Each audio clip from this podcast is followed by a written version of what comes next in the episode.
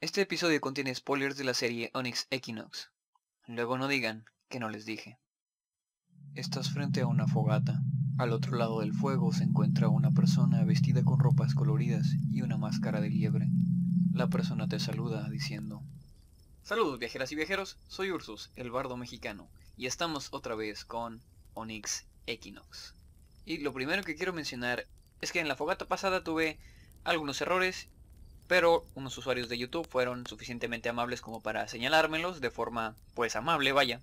Y pues, como siempre digo, yo no soy un experto ni estoy en contra de que me digan, oye, te equivocaste aquí, siempre estoy queriendo aprender algo nuevo. Así es que muchas gracias a Rafael Suárez por señalarme mis errores y además pues darme algunos datos que me, sirvieron para investigar algunos detalles que me estaban fallando por ahí. ¿Y qué errores fueron? Bueno, por una parte dije que a Onyx Equinox le podíamos decir el equinoccio de obsidiana, lo cual no es así.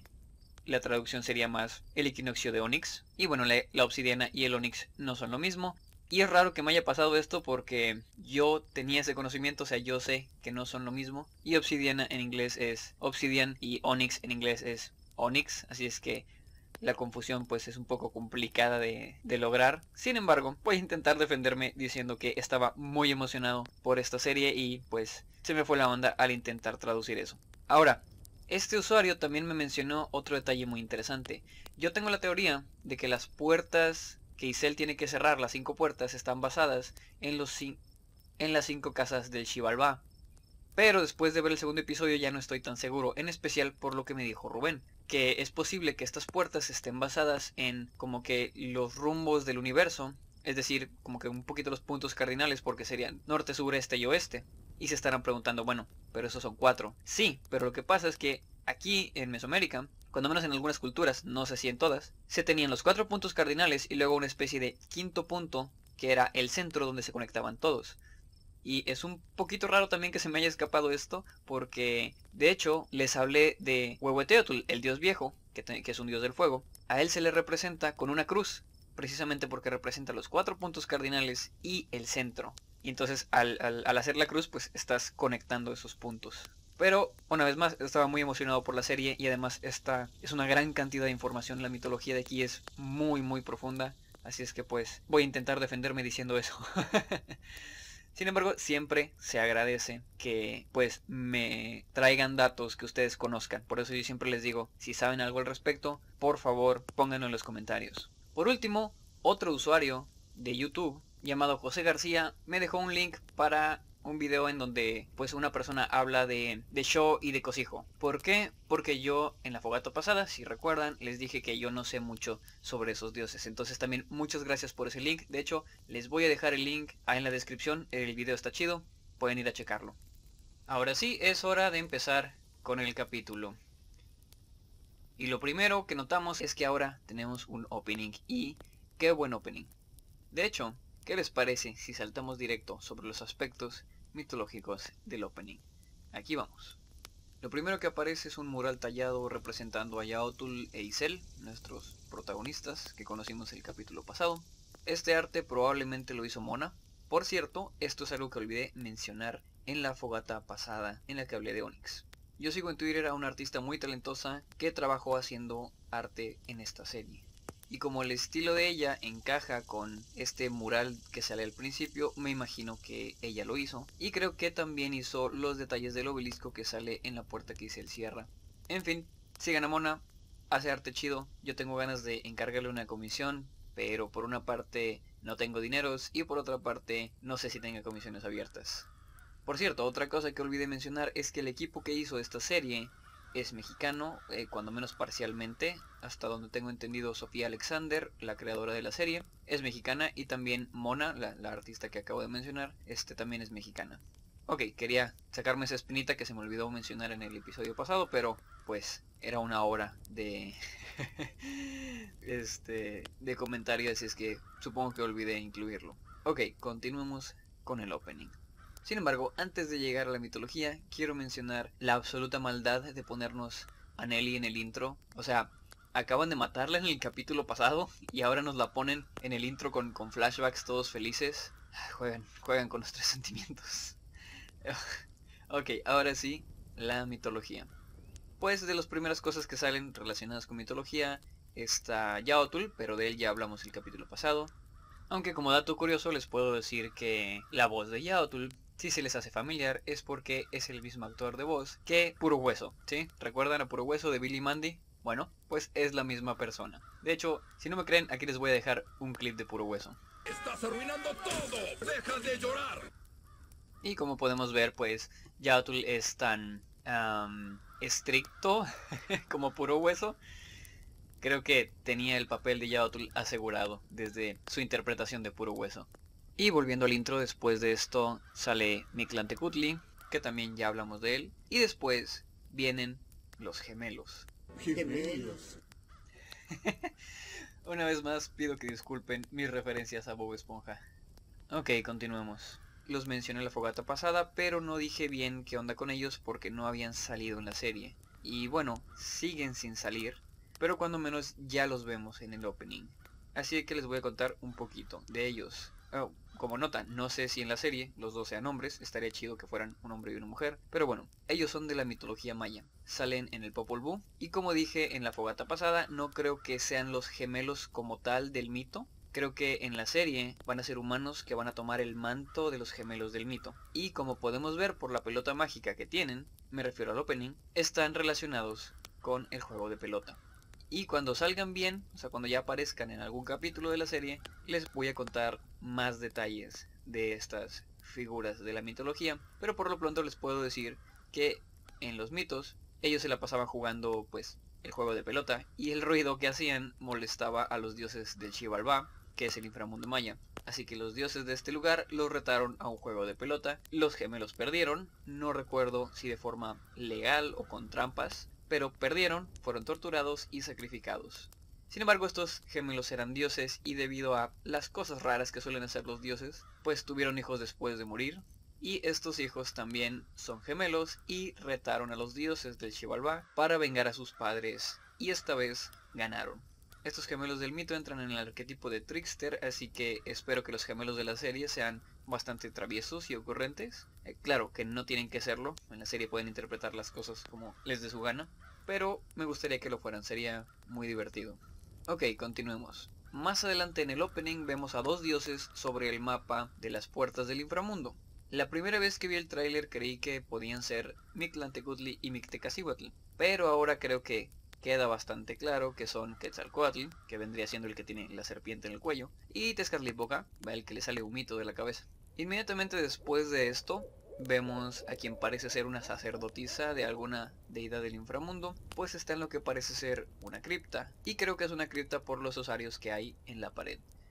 Pero también creo que ella es una sacerdotisa de alguna deidad del inframundo por los pendientes que tiene, como que de esqueleto, no sé si manos o alguna cosa por el estilo y también está sosteniendo un cráneo, y por último, porque está rodeada de Senpasuchi. De hecho, debido a que ella salía inmediatamente después de los dioses que están con el mapa, fue que creí que eran dioses del inframundo. Pero como dije, parece que ahora está claro que son Quetzalcoatl y Tezcatlipoca y ella no está muy relacionada con ellos, hasta donde sabemos. En fin, volviendo a la sacerdotisa, creo que es hora de hablar del Senpasuchi.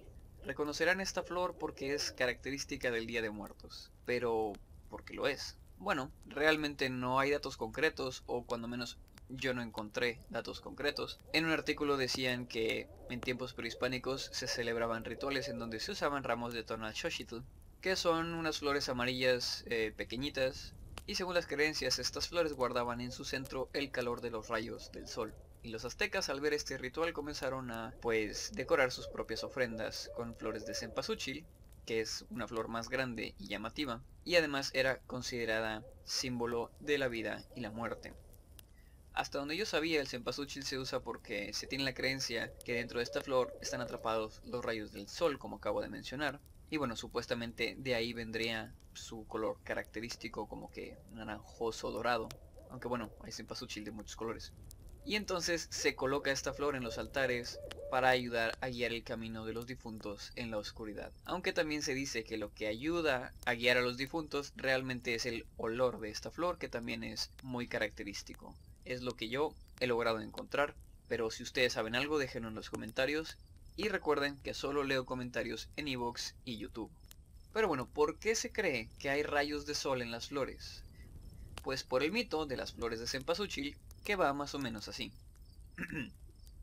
Xochitl y Huitzilin estaban enamorados desde que eran niños y por las tardes subían a la montaña dedicada a Tonatiuh, el dios del sol, y le ofrendaban ramos de flores. Pero un día se desató la guerra y Huitzilin fue a pelear para defender las tierras aztecas y murió.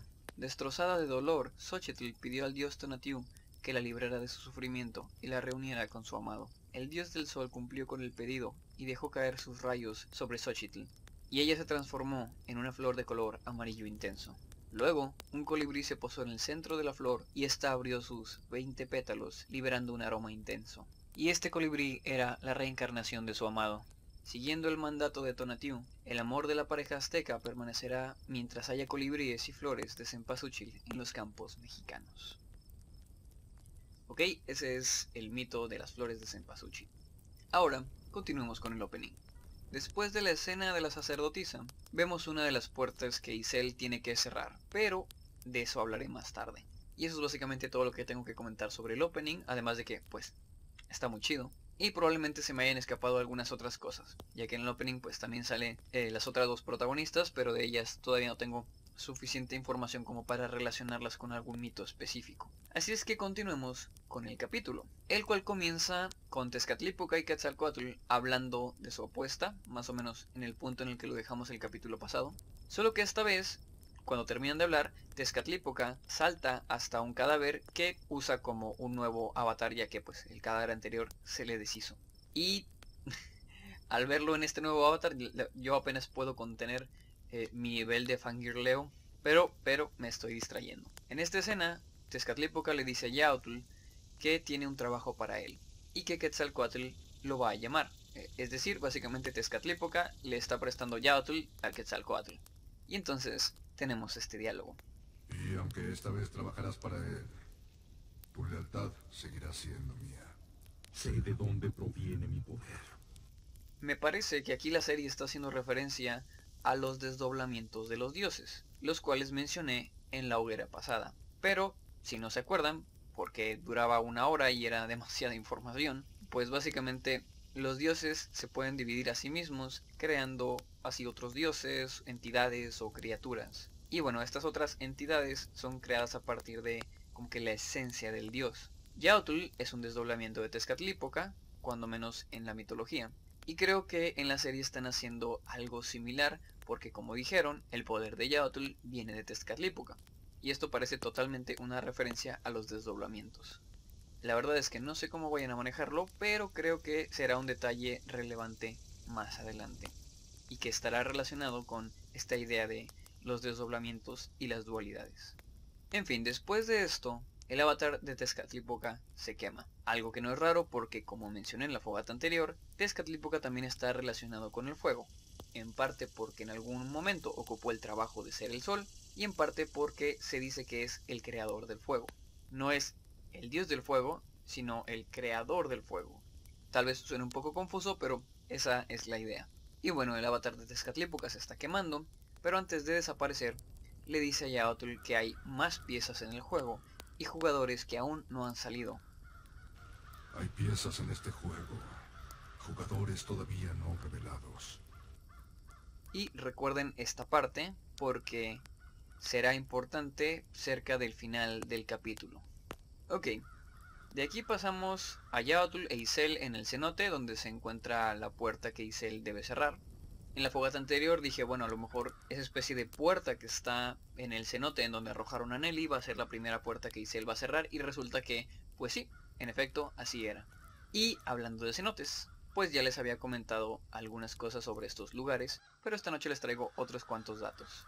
Una vez más, como mencioné en la fogata anterior, los cenotes eran lugares de culto y se hacían sacrificios en ellos. Lo que no dije es que los mayas consideraban que las entradas al inframundo se encontraban en los cenotes. Aunque sí dije que tal vez en la serie harían que todas las puertas estuvieran en cenotes y que probablemente cada puerta podría estar basada en una de las cinco casas del Xibalbá. No sé si esto será así, porque la primera puerta no parecía tener nada característico de ninguna de las cinco casas.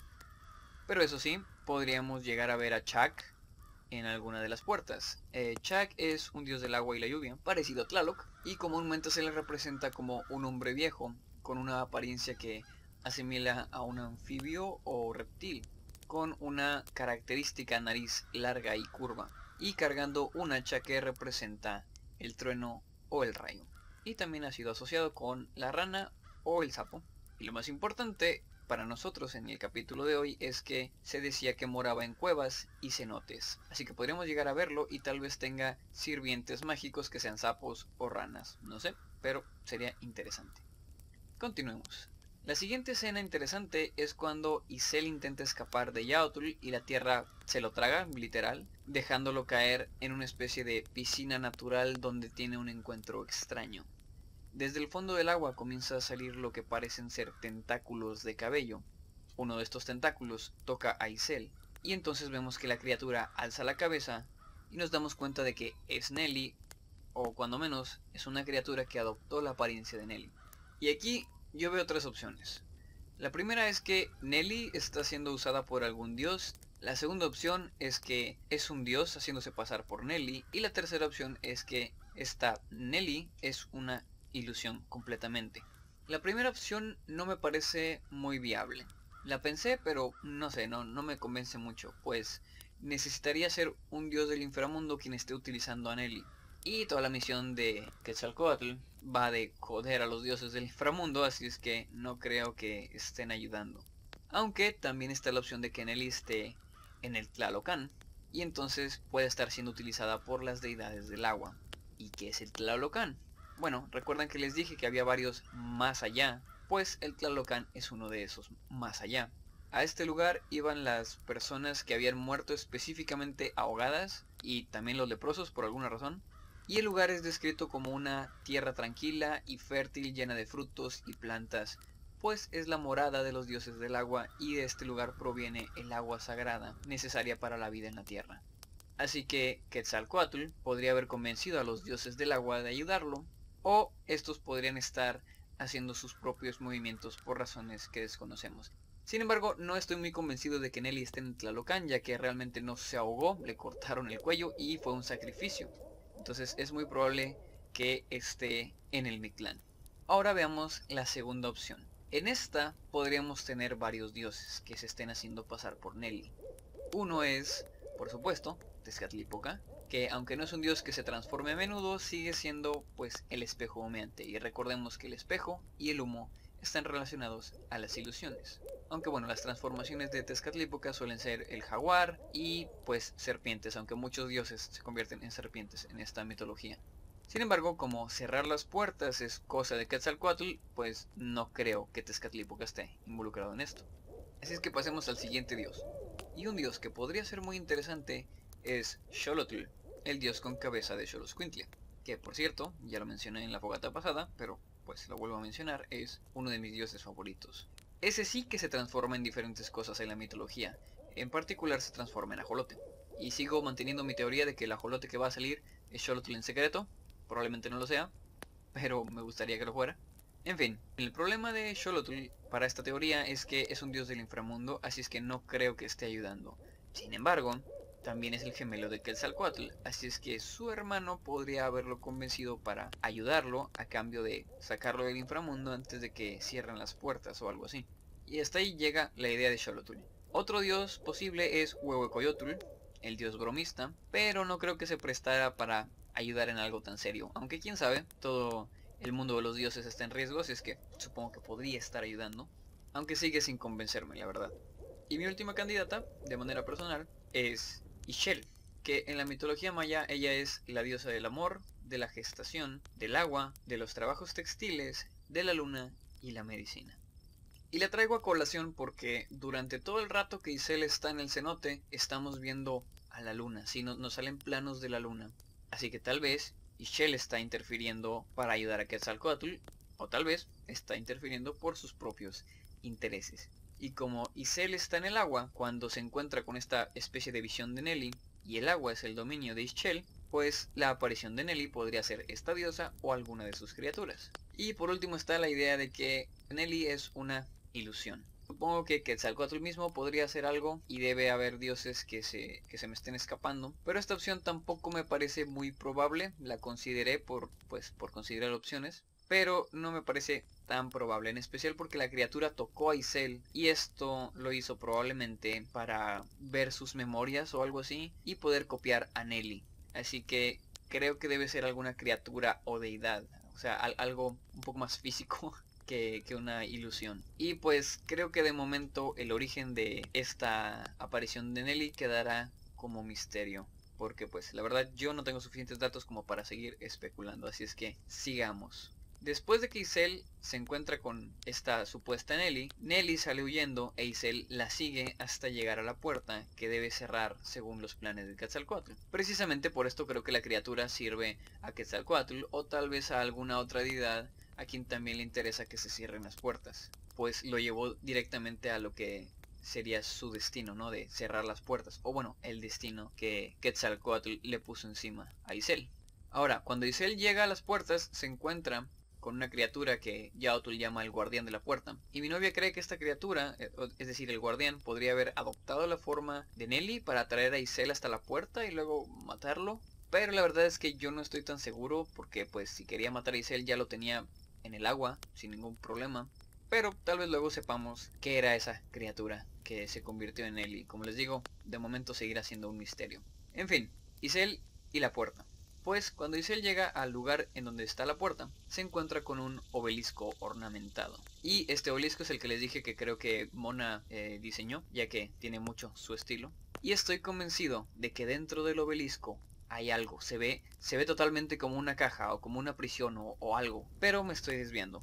Cerca del obelisco, Isel se encuentra con lo que parece ser un cuchillo de obsidiana ornamentado que habla. Y al parecer el cuchillo se la pasa repitiendo la palabra sangre y en un descuido el cuchillo muerde a Isel básicamente. Y bueno, pues Isel lo arroja por ahí. Porque pues, qué miedo, ¿no? Te, te mordió un cuchillo mágico. En fin, cerca del cuchillo, o bueno, cerca de donde Isel encontró el cuchillo, hay un esqueleto. Y el esqueleto tiene un casco que parece estar basado en lo que se ve que usan las esculturas de las cabezas olmecas en la realidad. Así que, una vez más, podemos asumir que el cuchillo mágico es un artefacto olmeca que probablemente perteneció a quienes intentaron cerrar las puertas la última vez.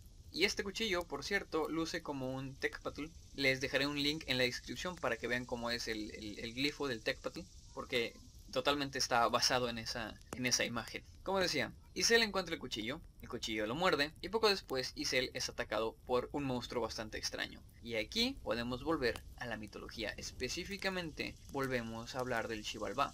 Como dije hace un rato, la entrada del Xibalbá, el inframundo maya, está en los cenotes. Vaya, hay muchas entradas en los cenotes. Y estos sitios, es decir, los cenotes, eran sagrados para los mayas, como ya mencioné. Eran el acceso a un lugar lleno de misteriosos dioses conocidos como los señores del Xibalbá y de criaturas aterradoras. Por cierto, dato curioso, se supone que la entrada al Xibalbá está ubicada en una cueva cerca de Cobán, en Guatemala. O sea, es un lugar físico que la verdad no sé si se pueda visitar, en especial en los tiempos que corren.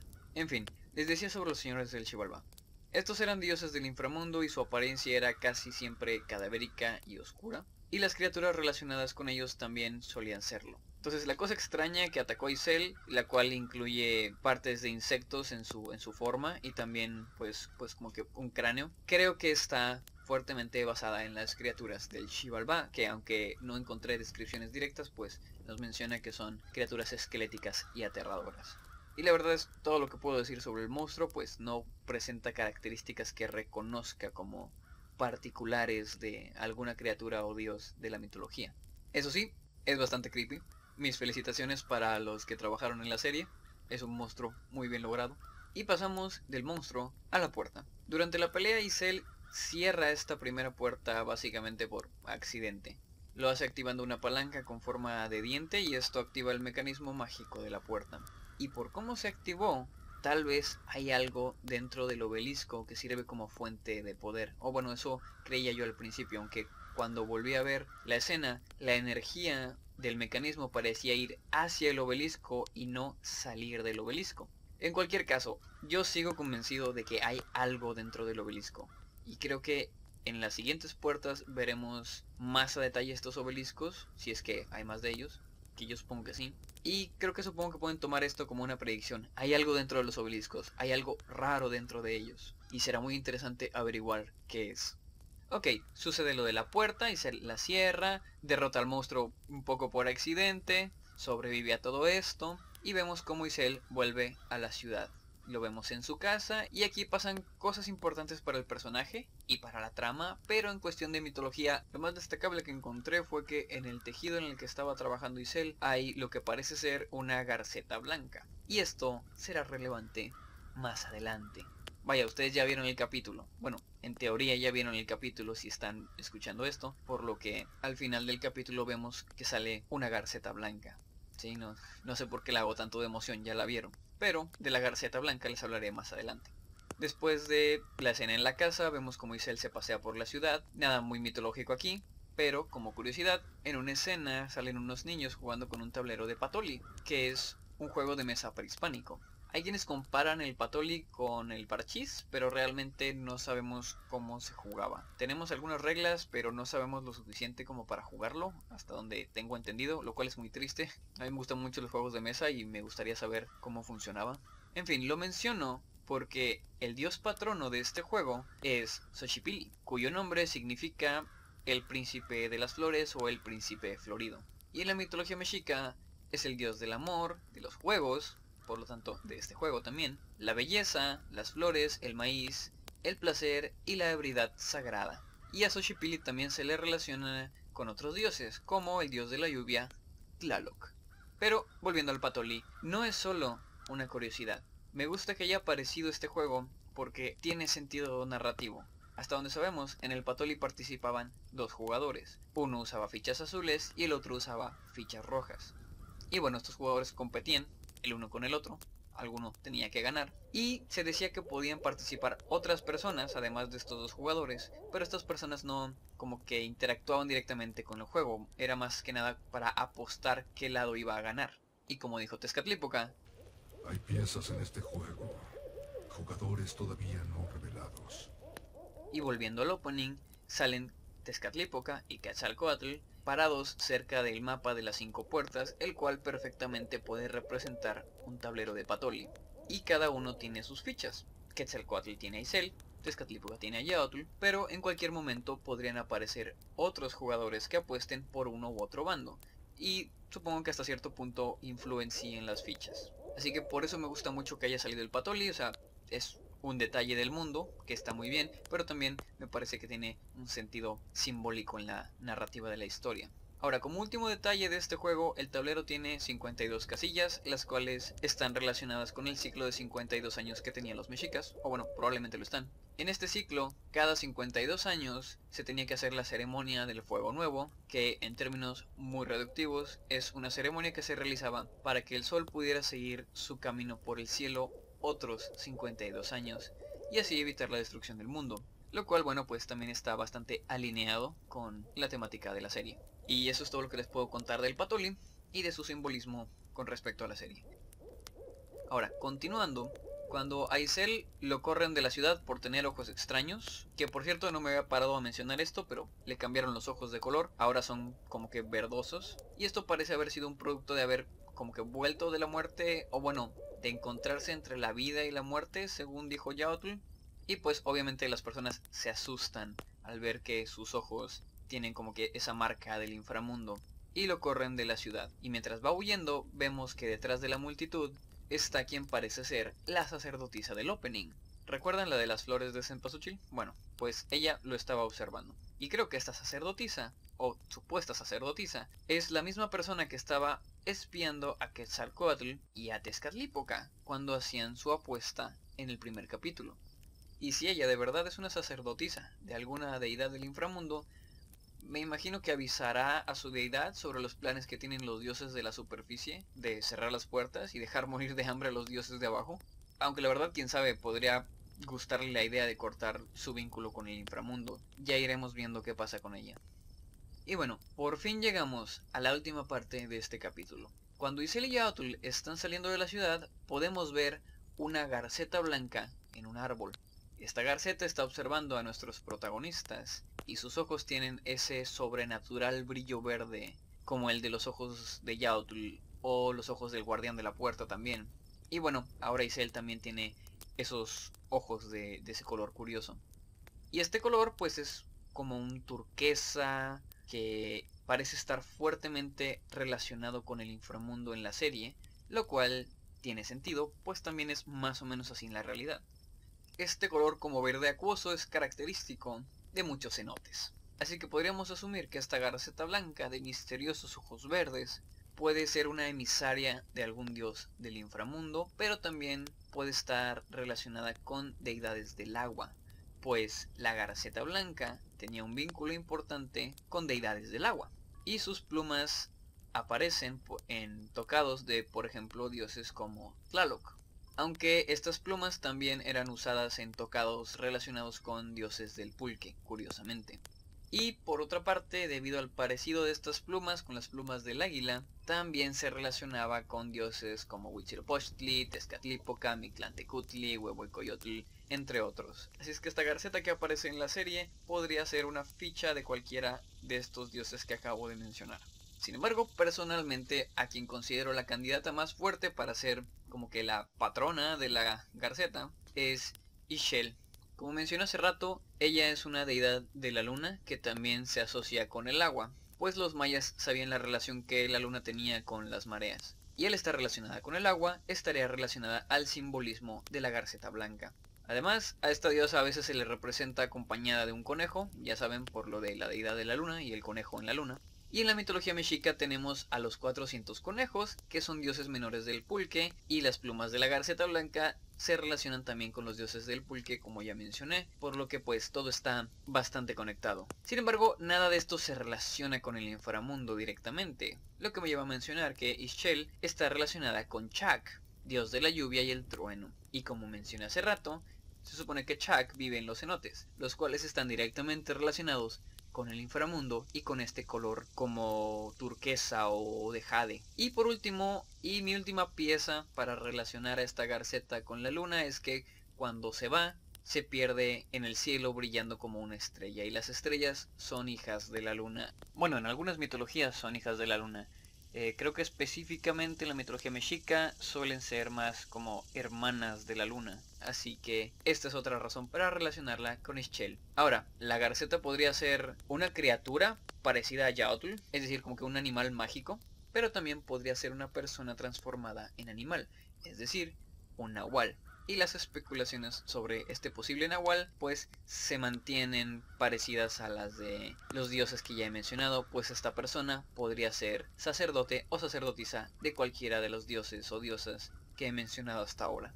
Y esto incluye, por cierto, a la sacerdotisa que apareció antes, o bueno, la supuesta sacerdotisa, pues a la diosa Ischel también se le representa con huesos en la falda, debido a que tiene como que un lado caótico, capaz de destruir personas, particularmente creo que está relacionado con inundaciones y también debido a su relación con Chuck y la relación del inframundo que tiene Chuck. Entonces la sacerdotisa, que claramente tiene relación con el inframundo, bien podría ser sacerdotisa de la luna. Sé que suena extraño y tal vez estoy estirando mucho esta teoría, pero creo que podría haber algo de relación ahí. Y claro, también podría ser que la garceta sea fiel a una deidad, mientras que la sacerdotisa es fiel a otra deidad. Pues hay una infinidad de deidades mesoamericanas que van a querer estar pues presentes en este tablero, colocar sus fichas, pues es un juego importante del que depende su supervivencia.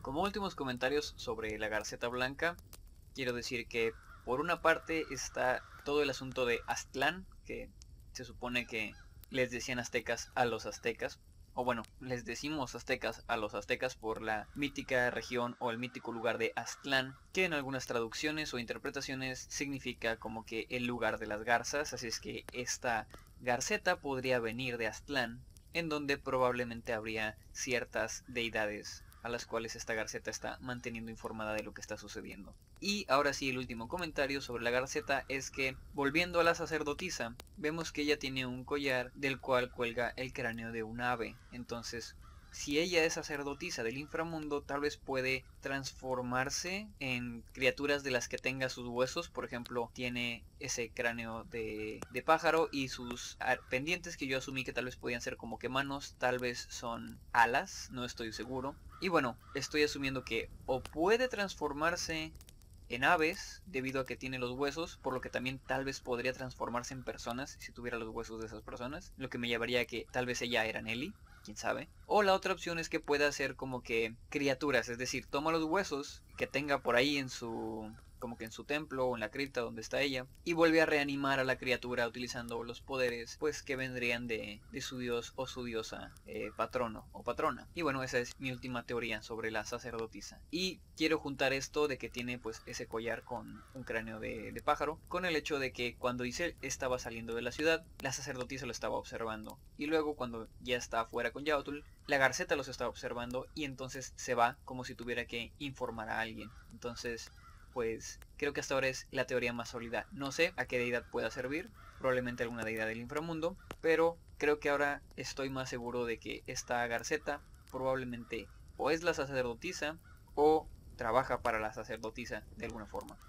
Y bueno, le sigo llamando sacerdotisa, podría ser una diosa que se está haciendo pasar por humana y que de alguna forma está logrando contener su poder para no destruir el cuerpo, pero esto me parece muy poco probable. Y ahora sí, hemos llegado al final de esta fogata. Espero haberles traído información útil. Como pueden ver, podemos especular mucho sobre qué dioses van a aparecer, pero también es un poco complicado porque hay muchos dioses que se parecen en las diferentes culturas y hay otros dioses que son muy interesantes, pero como no son muy conocidos, o bueno, como no tienen como que contrapartes en otras culturas, a lo mejor los dejan un poquito de lado.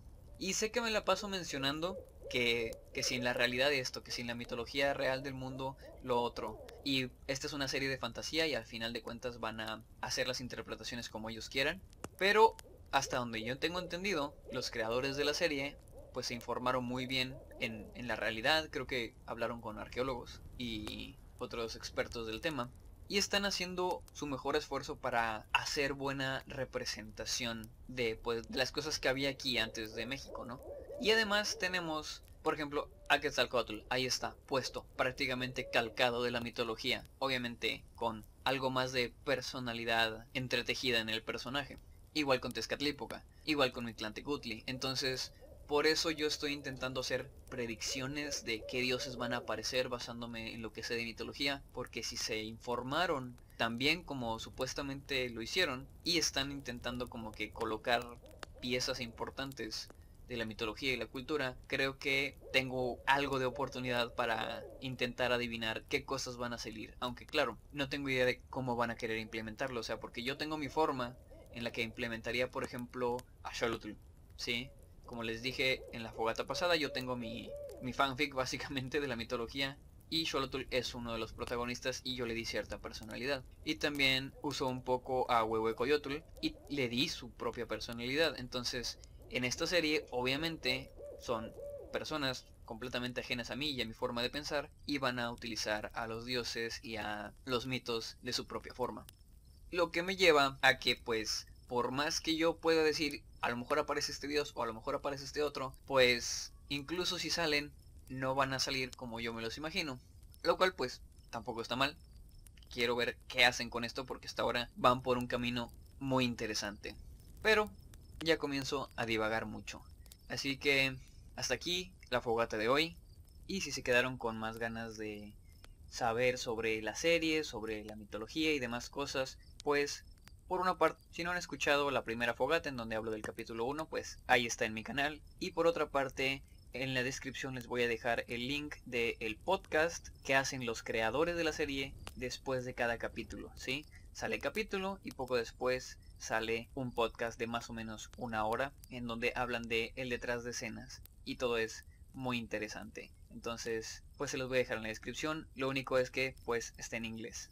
Pronto, prontísimo ya la semana que viene, el martes, sale el capítulo del amor en los videojuegos. Ahora sí, ya está, ya está programado para que salga. Bueno, no, todavía tengo que grabarlo, pero ya me estoy programando para que salga. Y pues recuerden que pueden seguirme en Twitter para enterarse de los temas de los nuevos episodios y cuando subo nuevas lecturas. Y en Instagram para ver fotos de mis michos, mi jardín, mi comida casera y algunas esculturas embrujadas que hago de vez en cuando. También recuerden que las plataformas principales de este podcast son Evox, YouTube y Spotify en ese orden, pero también pueden escucharme desde Anchor, Breaker, Google Podcasts, Pocket Casts, Radio Public y Overcast. Nos vemos la próxima fogata, viajeras y viajeros. El fuego se apaga. Al abrir los ojos te das cuenta de que has vuelto a tu día normal.